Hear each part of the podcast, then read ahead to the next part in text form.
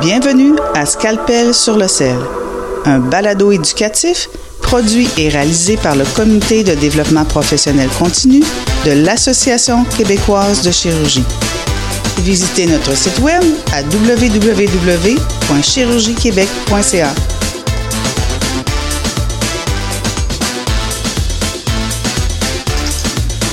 bonjour, mon nom est André Bégin du Comité de développement professionnel continu de l'Association québécoise de chirurgie. Bienvenue à cet épisode du balado intitulé Scalpel sur le sel, qui traitera du traumatisme de la voie biliaire lors d'une cholécystectomie.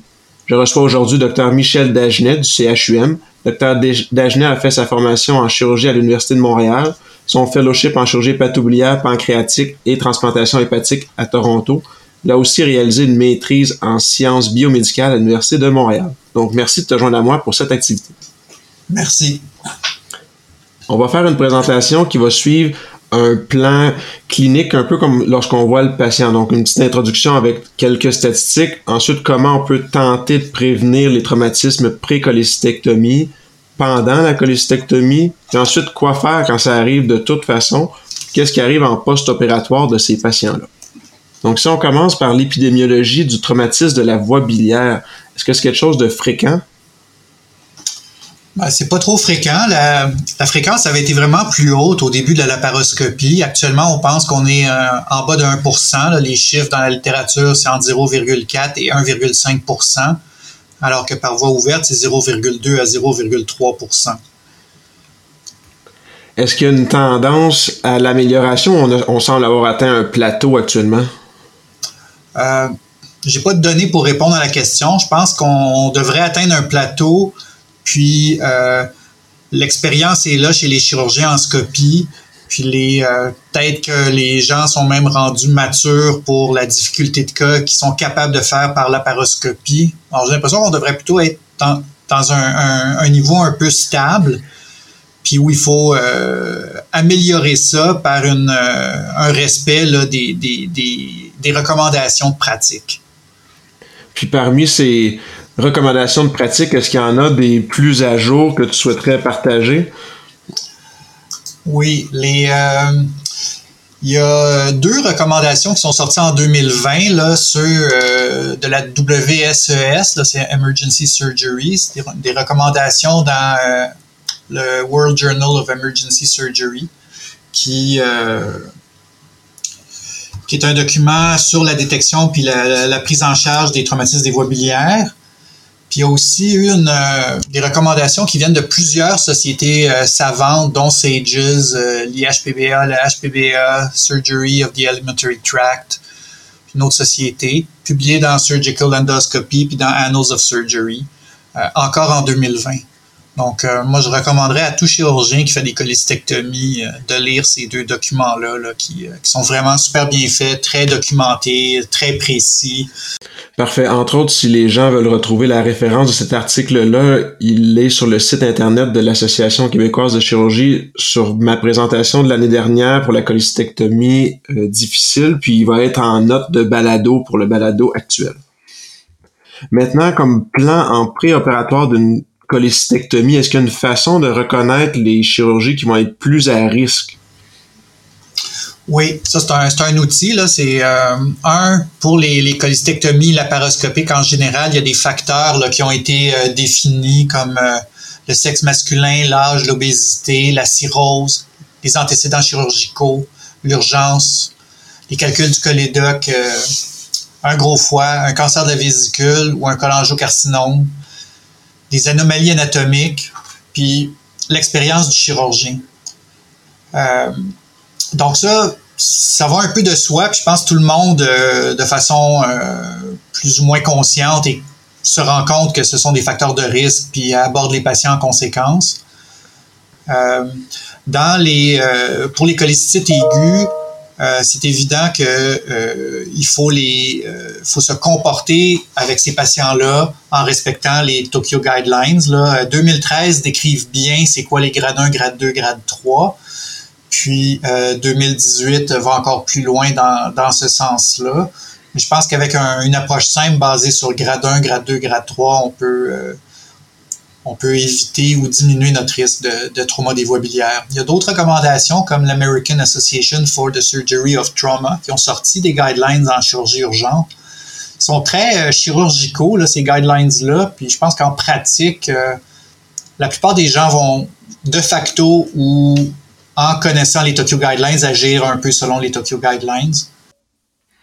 Parfait. Puis parmi tous ces facteurs-là, est-ce qu'il y en a certains sur lesquels on a du pouvoir? Donc, est-ce qu'on peut changer certaines choses ou c'est un peu le risque inhérent? Puis, au final, on, on sait les, quels patients sont à risque, mais on va l'opérer quand même.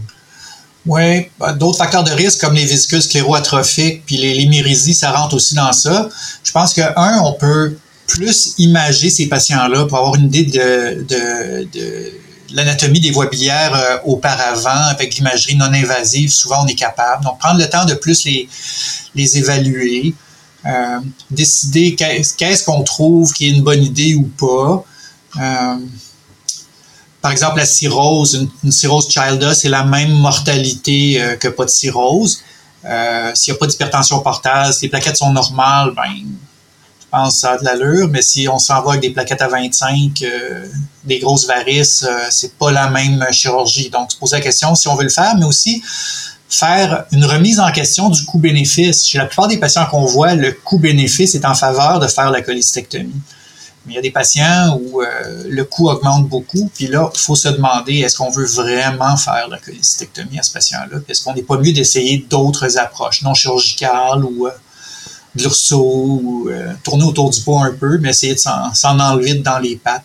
On peut aussi demander de l'aide pour la chirurgie d'un collègue, puis faire ça euh, à quatre yeux, des fois c'est mieux qu'à deux. Puis euh, ce genre de, de stratégie-là. Excellent. On parlait tantôt des Tokyo Guidelines, puis des trois grades de la cholécystite. Est-ce que tu peux m'en parler un peu? Oui, les Tokyo Guidelines 2013, ils ont dit grade 3, c'est dysfonction d'organes. Alors, pour dysfonction d'organes, c'est euh, soins intensifs, puis euh, récupérer euh, le bon état des patients. Puis face au trauma des voies biliaires, ben, ces patients-là vont être traités de façon médicale dans un premier temps. Puis après ça, on tombe dans le quand il est approprié d'opérer ces patients-là. Puis la, la, bonne réponse à ça, c'est que probablement qu'il faut attendre au moins un mois euh, avec la résolution de l'état inflammatoire. Les grades 1, c'est la cholecystectomie banale euh, avec un examen physique pas impressionnant, euh, pas une leucocytose impressionnante, puis des symptômes de, euh, de moins que 72 heures. ces patients-là ont pas. Alors, les grades 1, il n'y a aucun, aucune différence. c'est le même risque de trauma des voies qu'une chirurgie élective. Donc, pour les grades 1, c'est recommandé de procéder à la chirurgie dans les meilleurs délais. Puis grade 2, ben, c'est entre les deux. Ils n'ont pas une dysfonction d'organes, mais ils ont des globules blancs augmentés, ils ont une masse à l'hypochondre droit, ils ont des symptômes depuis plus de 72 heures. Ils ont des complications locales, style euh, cholestite gangréneuse ou emphysémateuse à l'imagerie, un abcès dans le lit ou dans le foie. Ces patients-là, ben, ils sont à plus haut risque de problèmes si on décide de les opérer. Euh. Donc, le risque relatif pour les grades 2 qu'on opérerait, le risque de traumatisme de la voie biliaire, ça ressemble à quoi? Les, les données qu'on a, c'est que pour un grade 2, ça pourrait être à peu près deux fois deux fois et demi plus de risque de trauma des voies biliaires. Puis les traumas des voies biliaires, on pense tout le temps à la morbidité euh, juste du canal qu'il faut réparer, là, mais ces patients-là, dans la littérature, ils ont, des, euh, ils ont une mortalité augmentée, ils ont une qualité de vie diminuée euh, par rapport à la population générale, globalement comme, comme groupe. Je pense que euh, un objectif majeur de la cholecystectomie, c'est de pas avoir de traumatisme des voies biliaires pour des raisons encore plus larges que ce qu'on perçoit euh, a priori. Donc, ça doit être assez élevé dans notre dans nos paramètres pour notre arbre de décision. Parfait. On parlait aussi du nombre de jours de symptômes. Est-ce que ça peut avoir un impact? Moins de 7 jours où on retarde, puis si on retarde, le patient reste à risque de traumatisme de la voie biliaire?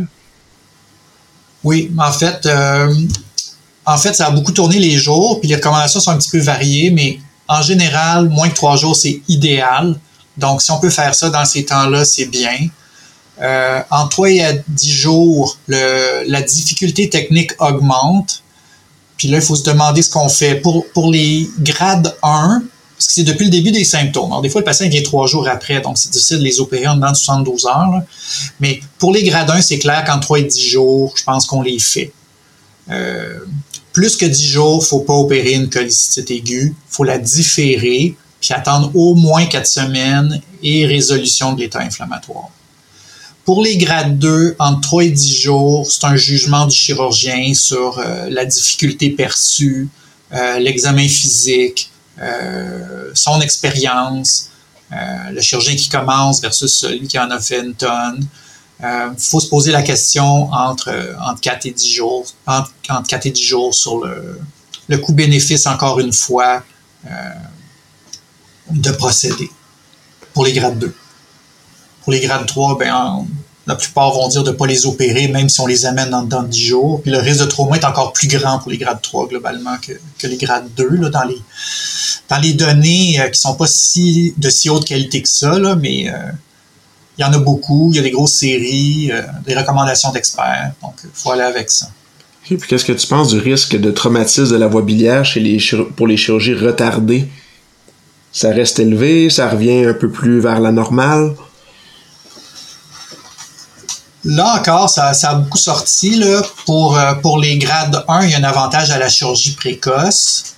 Euh, pour les grades 2, il n'y a aucune recommandation euh, entre les deux, donc c'est ce qu'on ce qu'on vient de discuter. quand, quand il y a de la chirurgie, c'est pas clair c'est quoi exactement. Là. Par exemple, pour la chirurgie précoce, c'est moitié de traumatisme des voies biliaires dans une série mais c'est pas significatif avec le nombre de patients. Donc, qu'est-ce que ça veut dire? On le sait pas. Est-ce que les patients qui ont eu une précoce étaient plus faciles, ceux qui ont eu une précoce, les plus difficiles se sont fait retarder? Mais la mortalité est la même, le taux de conversion est le même entre une chirurgie précoce et une chirurgie euh, retardée.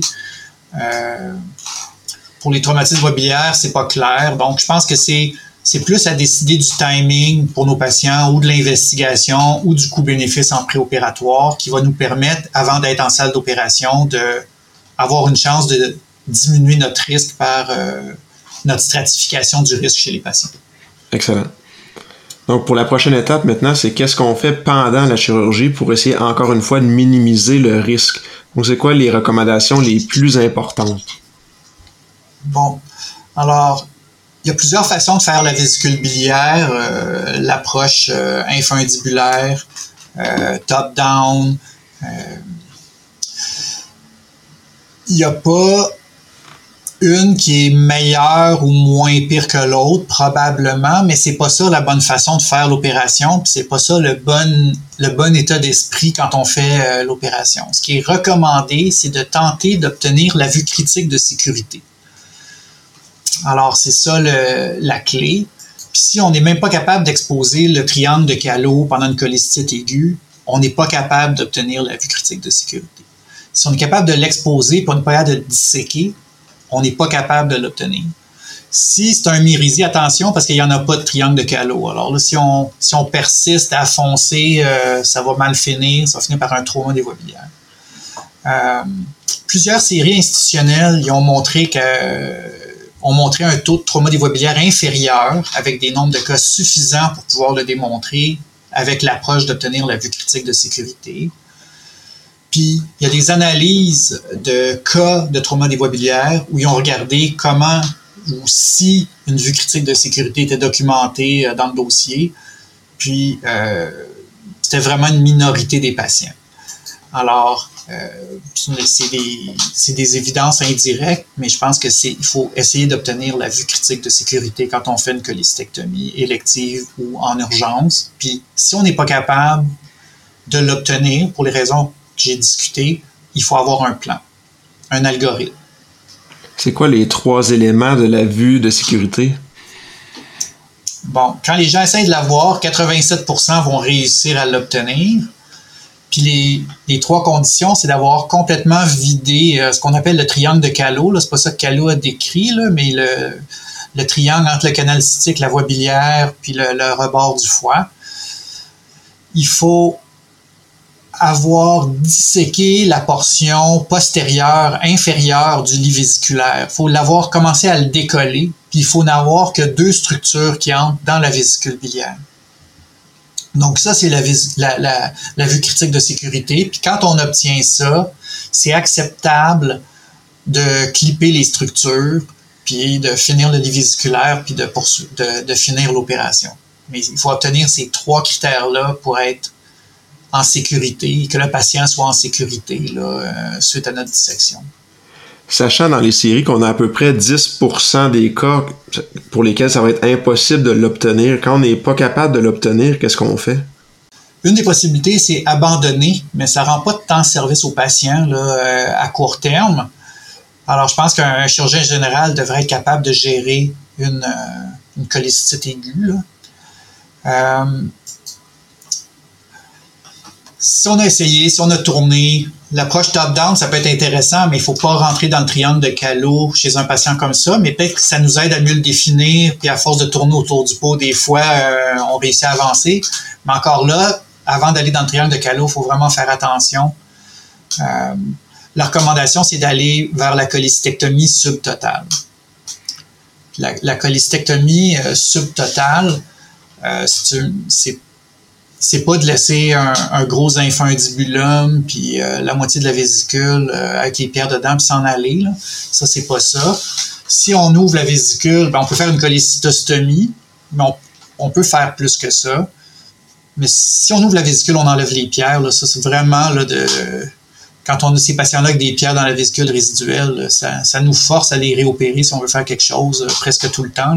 Donc, c'est vraiment un plus pour le patient de ne plus avoir de pierres dans la vésicule. Euh, la manière en cholestectomie subtotale, puis ça c'est en, chirurgie ouverte ou laparoscopique, là, ça dépend de comment on veut le faire, comment on est habile, euh, avec quoi on est à l'aise, qu'est-ce qui est possible chez le patient. Euh, ça n'a pas d'importance si on laisse ou pas le lit vésiculaire en place.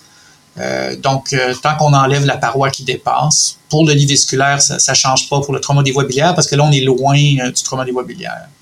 Le tissu qu'on laisse en place augmente probablement les complications septiques post-opératoires, mais ces complications-là sont plus gérables que le trauma des voies biliaires ou, euh, d'autres choses. La cholecystectomie subtotale, c'est une fois qu'on est inférieur au lit vésiculaire, donc en face du triangle de Callot, c'est de laisser les tissus de la vésicule protéger le triangle de Callot et de ne jamais rentrer le triangle de Callot. Quand la vésicule est ouverte à cet endroit-là, c'est facile de voir l'infundibulum puis euh, le cystique euh, de la vésicule biliaire. c'est facile de réséquer la vésicule biliaire qui dépasse quand elle n'est pas adhérente au duodénum, au côlon, au île hépatique, au triangle de Callot. Donc, tout ce qui est adhérent à quelque chose, on reste, on le laisse. Puis tout ce qui dépasse, on peut l'enlever euh, prudemment. Puis après ça, il reste juste à fermer le, canal cystique en faisant une suture sur le, canal cystique en endo euh, vésiculaire en prenant des bouchées qui sont compatibles avec ne pas être dans la voie biliaire euh, de l'autre côté. Puis je vous dirais même à la limite, s'il n'est pas fermable, mettre un drain, c'est plus facile à gérer en post-op que de ligaturer ou embrocher la voie biliaire chez ces patients-là. Est-ce qu'il y a d'autres euh, euh, pièges qu'il faut éviter lors d'une cholécystectomie? Oui, il y a si, si on ouvre puis on fait une approche top-down, ça, c'est associé avec des traumatismes biliovasculaires majeurs augmentés. Puis ça, c'est quand le, chirurgien tente d'entrer dans le triangle de Callot ou rentre dans le triangle de Callot sans s'en rendre compte à cause de la rétraction des tissus, à cause de l'inflammation chronique euh, ou aiguë. Il y, a un, chirurgien euh, bien connu, là, qui a même publié une des nombreuses classifications des traumas biliaires, là, euh, Steve Strasberg euh, de Toronto, puis Saint-Louis, qui a décrit les quatre types de pièges lors d'une cholécystectomie. Un, c'est la vue infundibulaire. Donc, le, chirurgien voit l'infundibulum, voit un canal qui se, euh, qui se prolonge, puis pense que c'est le canal cystique. Mais avec l'inflammation, puis il le voit pas parce que c'est opposé à sa vue, le canal hépatique commun est allé se fusionner en arrière, puis ce qu'il pense qui est le canal cystique et euh, le cholédoque. Donc ça, c'est un piège. Euh, plus souvent quand il y a beaucoup d'inflammation ou euh, une grosse pierre, mais il faut vraiment se, méfier de ça. Un autre piège, c'est à partir du fundus. je viens d'en parler sur les, gros, euh, les gros euh, traumatismes. Donc, ne pas entrer dans le triangle de Callot avec cette approche-là, à moins qu'il soit disséqué et qu'on ait la, vue critique euh, d'obtenable, mais être vraiment prudent. Moi, je pense que si on va en ouvert, c'est plus prudent d'ouvrir la vésicule près du, rebord du foie, laisser les vésiculaires en place, vider les calculs, descendre le long des, des deux bords du lit vésiculaire, laisser le triangle de Callot tranquille, puis faire la ligature du canal en bas.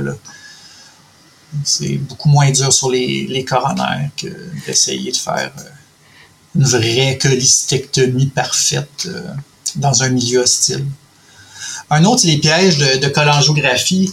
Euh, les données suggèrent de considérer de l'imagerie. Il n'y a pas grand-chose sur les nouvelles techniques, là, infrarouge, ces trucs-là, mais c'est pas déconseillé. Les, les cholangiographies où on fait un petit trou puis on rentre le canal puis on fait une cholangiographie, c'est recommandé. C'est sûr qu'on vient peut-être de faire une cholédocotomie quand on fait ça si on n'est pas à la bonne place.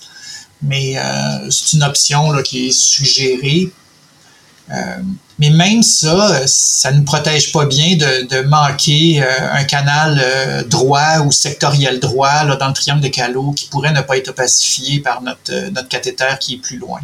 Donc, même une cholangiopérope ne nous protège pas des anomalies euh, canalaires, anatomiques du foie droit. Un, autre truc, c'est le, le, cystique qui a un, bout de trajet qui est parallèle puis accolé au duodénum, mais de l'extérieur qui donne l'impression qu'il y a un canal cystique comme d'habitude. Alors, quand on essaye de disséquer le, tour du canal, ben, peut-être qu'on rencontre le cholédoque qui sont un peu trop central euh, lors de la dissection. Donc, ça, c'est des, des pièges. Mais les, deux premiers, c'est le top-down qui rentre dans dans le triangle de Callot ou l'approche infundibulaire où le chirurgien ne euh, voit pas l'anatomie de la bonne façon euh, à cause de l'inflammation qui a changé les repères. Donc on prend une courte pause, puis on revient avec le docteur Michel Dagenet qui nous entretient sur le traumatisme de la voie biliaire lors d'une cholécystectomie. Le comité de DPC vous invite à vous inscrire aux prochaines activités en présence, les JFI au Palais des Congrès à Montréal et la classique hivernale à l'Auberge Saint-Antoine à Québec. Tu veux lancer ton propre podcast mais tu ne sais pas comment t'y prendre? Pas de problème. Mouton Marketing peut t'accompagner de la conception au lancement. Envoie ton idée de podcast à bonjour à commercial bonjour à commercial l'univers du podcast t'attend.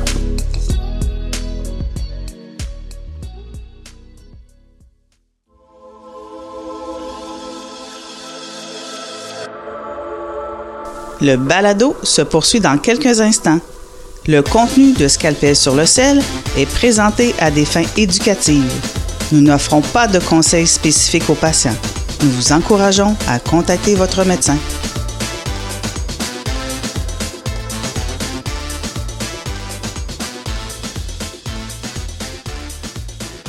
Nous sommes maintenant de retour avec Dr Michel Dagenet qui nous entretient sur les traumatismes de la voie biliaire. Donc maintenant qu'on a fait le tour de qu'est-ce qu'on fait avant la cholécystectomie, pendant la cholécystectomie pour essayer de l'éviter, maintenant on va aller directement à le traumatisme est arrivé, comment on le classifie, puis qu'est-ce qu'on fait avec? La classification de Strasberg, est-ce que c'est quelque chose dont tu te sers en clinique, puis à quoi ça sert au final? Oui, je pense que c'est la classification. Il y, en a, plusieurs de connus. Il y a la bismuth qui est un peu l'original, qui est retrouvé intégralement dans la deuxième moitié de celle de Strasbourg, parce que lui a ajouté les traumas plus mineurs. Puis il y a la, euh, dernière, c'est la classification de Atome, ATOM, c'est un acronyme, mais ils ont, ils ont pris toutes les classifications, ils les ont toutes mises. Ça prend une feuille, des pages, une affaire. Je pense pas que c'est d'utilisation pratique en dehors d'un contexte de, recherche sur les traumas des voies biliaires. C'est sûr que si tous les chirurgiens du monde faisaient cette, cette classification-là de cas à toutes les opérations pour la vésicule qu'ils font, peut-être que ça aiderait euh, des progrès, mais je, je sens pas que ça va venir. Donc, la classification de Strasbourg euh, décrive euh, les traumas en A, B, C, D, E. A, c'est des, euh, des fuites biliaires dans le lit vésiculaire ou du moignon cystique. B, c'est un traumatisme d'un canal euh, aberrant euh, droit. C'est un traumatisme avec ligature. Puis C, c'est un traumatisme avec euh, fuite biliaire. La fuite biliaire, ça crée de l'inflammation, ça complique les choses. Un trauma D, c'est une petite plaie dans la voie biliaire principale. Donc, on pourrait quasiment dire qu'une cholangio involontaire pourrait être un D. ben, la cholangio est volontaire, mais pas dans le colédoc. Euh, après ça, les E, ben c'est 1, 2, 3, 4, 5. Puis ça, c'est les, les bismuths, finalement. Alors, euh, E1, c'est plus que 2 cm de la bifurcation. E2, c'est moins que 2 cm. E3, c'est juste sous la confluence droite-gauche. E4, c'est les canaux droit et gauche séparés. Puis E5, c'est le canal hépatique commun et un canal accessoire, euh, les, deux, les deux ensemble. Donc, ceci étant dit, sur toute la classification, pour les traumatismes en particulier, les D, est-ce que tu fais une différence entre, justement, tu parlais d'une cholangiographie, donc une cholangiographie involontaire dans la voie biliaire principale qui a été coupée au ciseau versus un arc électrique, puis une cautérisation qui a été faite, puis une fuite sur la voie biliaire principale? Euh, oui, une coupure au ciseau, euh, c'est comme une colédocotomie d'exploration des voies biliaires. donc, euh, ça peut être réparé primairement avec du fil résorbable de petit calibre, avec ou sans tube Ça, c'est correct. S'il y a des brûlures, la gestion devient devient plus difficile à cause du risque, du risque de sténose après. Alors, euh, il y a plusieurs conduites qui peuvent être faites, mais s'il n'y a pas de sténose, c'est juste une brûlure superficielle, euh, probablement que le mieux, ça serait de référer le patient à un, centre expert. Puis, euh, je pense que moi, je ferais mettre une prothèse dans la voie biliaire, puis je la suivrais avec des changements, puis empêcher la sténose, là avec une, prothèse euh, dans la voie biliaire. Si c'est une plus importante euh, euh, brûlure, là, mais c'est rare, les brûlures, soit, soit le chirurgien passe au travers complètement, c'est rare qu'il ait juste accroché, puis qu'il y ait un petit spot blanc sur la voie biliaire. Un petit spot blanc, j'irai avec ma prothèse. Le reste, je pense qu'on est dans un contexte de trauma, puis le mieux, ce serait une évaluation précoce dans un centre hépatobiliaire. Excellent. Donc, quand tu reçois un appel comme chirurgien expert d'un autre chirurgien qui est mal pris puis vient de faire un traumatisme, c'est quoi les conseils ou les stratégies à ce moment-là à, adopter? Euh, ben, ce qu'il faut prendre en compte, là, c'est que le, chirurgien, il vient de faire un traumatisme vobiliaire, puis des fois, il a, pas, il a, juste dit bonjour, puis on le sait que ça va être un appel de trauma des voies Quand il appelle pour autre chose, c'est pas ce ton-là qu'ils ont. Donc, euh, le chirurgien n'est pas à son meilleur, on va dire, à ce moment-là. Puis il est un peu. Euh, il trouve ça difficile, euh, la situation. Puis le fait que ce soit arrivé, ça suggère aussi que l'anatomie n'a pas peut-être été bien comprise pour euh, toutes les raisons qu'on connaît. Puis à ce moment-là, le moins en fait, le mieux c'est. je pense que c'est drainer puis s'en aller. Il ne faut pas faire des trous dans n'importe quoi. On transfère rapidement.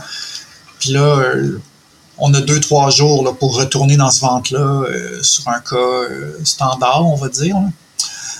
donc, je pense qu'on a le temps, on peut le faire. Le mieux, c'est un drain, rien abîmé. puis, juste d'arrêter là. Je dirais aussi que quand on réopère ces patients-là, souvent on trouve des choses qui correspondent pas exactement avec ce que le chirurgien nous a décrit. Je sais pas si André a la même impression, là. Mais c'est pour ça que le trauma est arrivé probablement aussi. Une mauvaise interprétation d'une anatomie anormale, souvent dans des conditions locales anormales.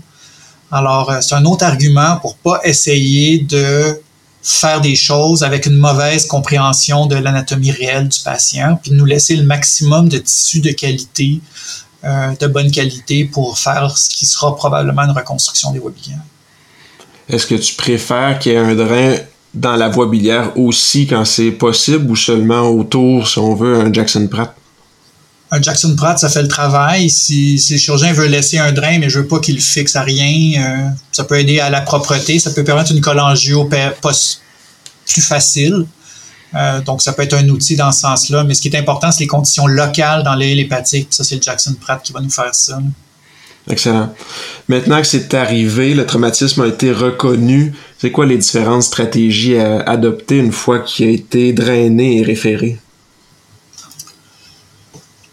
Ben, nous, on va évaluer le patient, on va se poser la question d'un traumatisme vasculaire euh, associé. C'est pas si rare que ça qu'il y a des traumatismes de l'artère hépatique droite ou de branche anormale de l'hépatique droite ou euh, de, de branche anormale euh, biliaire. Puis là, il faut choisir qu'est-ce qu'on va reconstruire ou pas. Pour ce qui est du vasculaire, je dirais que quand c'est juste l'artère hépatique droite, je pense pas qu'on en a jamais réparé.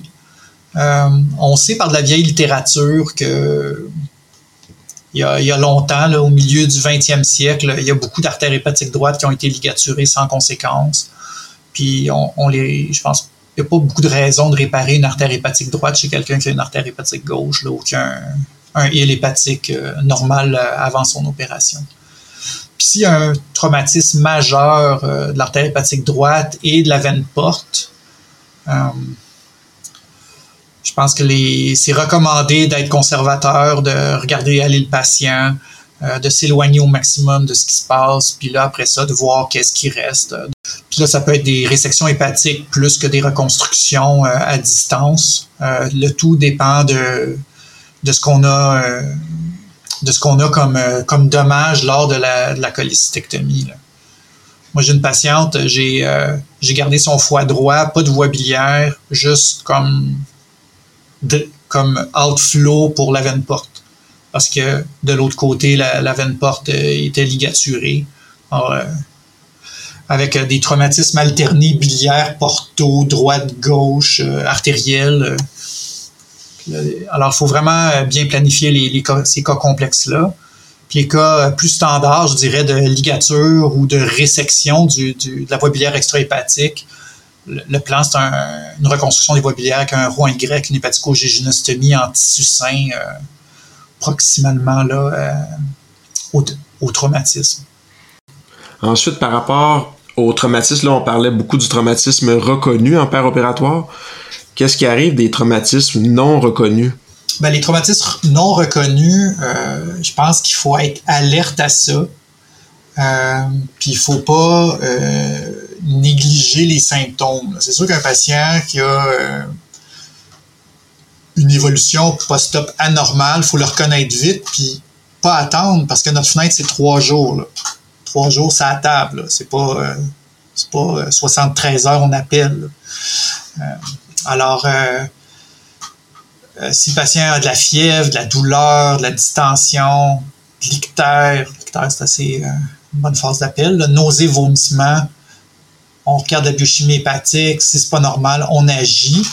Puis les deux outils principaux pour agir dans les recommandations, c'est un, scan, puis ils disent trois phases en espérant avoir une phase biliaire. Là, ou une MRCP pour euh, voir l'anatomie euh, des voies biliaires. C'est sûr que quand on fait ces examens-là, souvent les patients ont des petites collections dans le vésiculaire, des choses comme ça, mais il faut les investiguer euh, rapidement avec un de ces deux examens. Une autre, un autre truc qui peut être essayé, c'est l'EIDA, mais l'EIDA, je dirais, c'est pour le patient qu'on pense qu'il n'y a rien. Mm. Alors, mais faire attention pour pas penser qu'il n'y a rien tout le temps. Là pense c'est mieux de s'inquiéter un peu plus que moins dans, ces cas-là. Mais le patient qui a juste euh, un peu mal au ventre, il traîne, euh, c'était en un jour, il n'est pas parti. Le lendemain, euh, bon, le lendemain matin, ils sont tout le temps pareils que la veille au soir, mais on est le lendemain après-midi, puis il n'est pas prêt à partir encore. Moi, j'aime bien faire un IDA, ce genre de patient-là, qui va me dire est-ce que la bile reste dans le canot, puis est-ce qu'elle se rend dans l'intestin? Pas mal deux choses qui m'inquiètent. S'il y a une brûlure intestinale, ça ne nous le dira pas, mais c'est moins fréquent, puis mais euh, ça, c'est la place du Mais sinon, il faut aller en imagerie euh, axiale euh, pour le patient qui va mal post-cholistectomie. Excellent. Donc, si on parle de ceux qui vont moins bien, puis là, finalement, on est rendu avec un certain délai, comment on les gère à ce moment-là? Bon, ben là, on a un certain délai. Donc, on n'a pas une fenêtre pour opérer les patients, sauf, sauf les, une péritonite biliaire une péritonite biliaire, là, euh, trois jours après, euh, c'est un drainage, c'est une toilette abdominale qu'il faut faire. puis mettre des drains, on réparera pas de trauma. Puis après ça, il faut que le patient remonte de ça. Puis juste ça, c'est, ça peut être vraiment long à émerger de ce genre de péritonite-là. Pour les traumatismes mineurs, Strasbourg A à D, s'il y a un drain en place, ben, on regarde le drain, s'il coule de la bile on va en profiter pour euh, essayer de comprendre l'anatomie biliaire, euh, s'il y a une pierre, faire la CPRE, faire une sphinctéro-endoscopique si euh, plus ou moins stent s'il y a un écoulement bile abondant qui diminue pas avec l'observation au début. si le patient a une collection abdominale et pas de drain, mais on va drainer, percutaner la, collection pour essayer de regagner un, une absence de conditions inflammatoires ou infectées, regagner des tissus de qualité pour pouvoir euh, considérer euh, une chirurgie au besoin plus tard. Euh, ça, c'est plus vrai pour des plus gros traumas. Par rapport à la CPRE, chez un patient qui a été drainé, combien de temps tu as tendance à attendre? Puis quand on dit on fait une CPRE quand ça coule beaucoup, c'est quoi beaucoup si on veut? Ben, un foie, ça fait euh, peut-être 700 ml de bile par jour, donc 100 ml, c'est pas beaucoup. Euh, on n'est pas dans les troubles électrolytiques à ces niveaux-là. Donc là, ça peut être, mais ça peut quand même être une fuite d'un canal droit, d'un canal sectoriel. Euh, un Louchka, 100 ml, c'est peut-être beaucoup. Mais euh, il va vous teinter votre drain pour vous fatiguer. c'est ce que ça va faire. mais euh, donc, c'est une question un, peu de jugement, mais si ça draine des, des 300 puis ça diminue pas, euh, je pense qu'on va aller après euh, une, deux semaines, on va aller en, en CPRE sphinctéro pour enlever l'effet du sphincter qui augmente la pression. Le foie, il pompe la bile à 30 cm d'eau de pression dans les voies biliaires, quoi qu'il arrive. C'est pour ça que ça dilate après cholecystectomie. Puis, si on fait une sphinctéro, ben la pression ne pourra pas se bâtir dans les voies biliaires, puis ça va être euh, un élément contributif à la guérison d'une plaie latérale des voies biliaires ou euh, d'un canal pas important. Excellent. Puis maintenant, on a un patient qui avait son traumatisme majeur, qui a eu son hépatico-géginostomie. Maintenant que c'est fait, est-ce qu'il y a des choses à suivre pour le futur? Moi, je pense qu'il faut. Euh, je pense qu'il faut suivre ces patients-là à vie.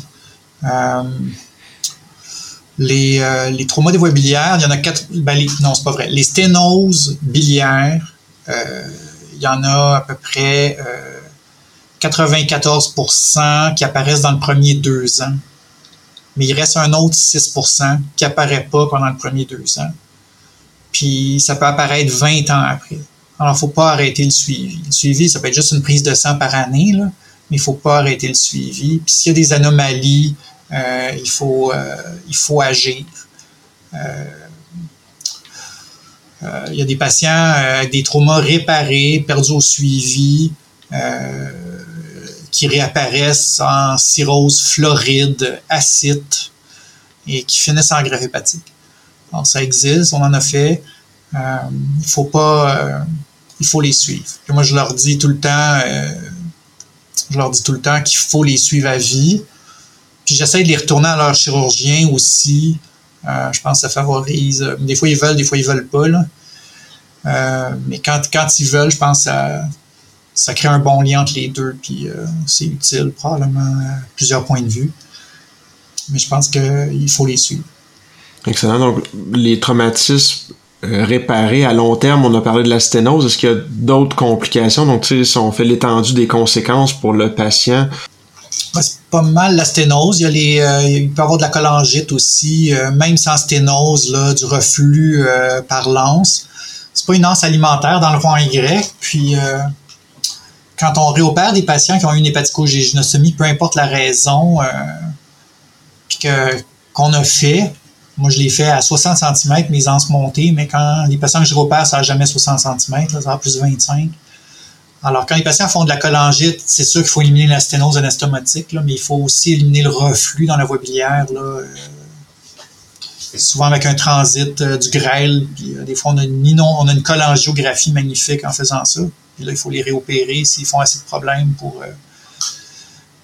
rallonger l'anse. C'est pas mal les deux principales complications, à part toutes les complications générales d'une laparotomie, hernie incisionnelle, occlusion sur bride.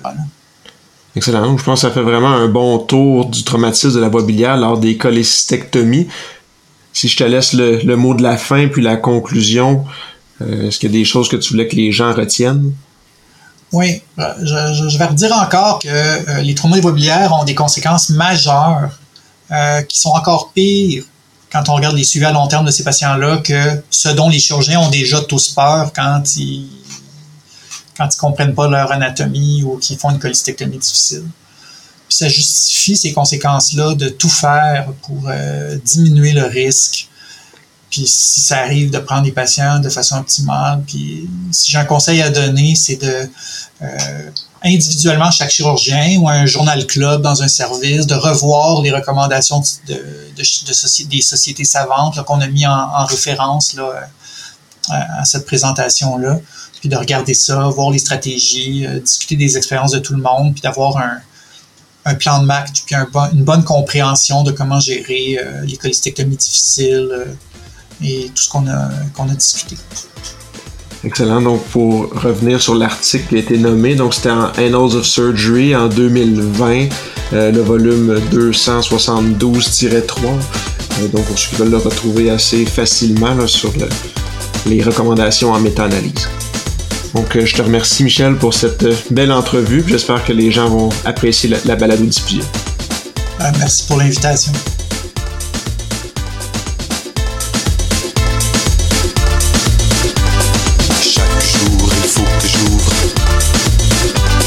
Et je recoupe.